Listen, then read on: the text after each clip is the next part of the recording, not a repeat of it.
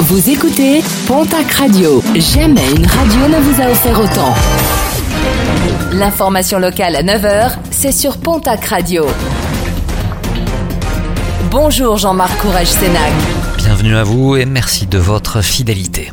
Deuxième demande de libération, le jeune homme de 19 ans qui avait provoqué un accident sur l'A64 au retour des fêtes de Bayonne le 30 juillet dernier était une nouvelle fois hier devant la chambre de l'instruction de la cour d'appel de Pau pour demander la levée de sa détention provisoire. Ce dernier conduisait sans permis à une vitesse élevée et était positif au cannabis.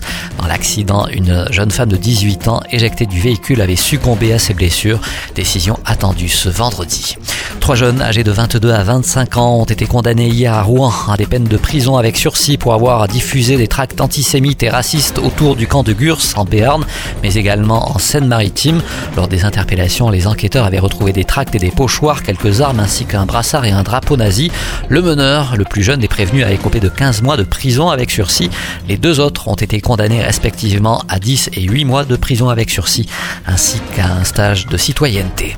Le retour de la grippe aviaire après la confirmation il y a de cela une semaine d'un premier cas dans le Morbihan. Le ministère de l'Agriculture a décidé de passer le risque de modérer à élevé, une mesure qui impose le confinement des volailles pour éviter toute contamination extérieure, une annonce qui intervient alors qu'une vaste campagne de vaccination est en cours et concerne les élevages qui comptent plus de 250 canards. Avant la parution d'un nouveau décret, nouveau décret qui devrait augmenter les quantités de tabac pouvant être ramenées et transportées de notre pays, de l'Union européenne, les douaniers de la région ne chôment pas. Trois automobilistes ont dernièrement été contrôlés à Mel en Haute-Garonne alors qu'ils transportaient respectivement 10, 14 et 40 cartouches de cigarettes.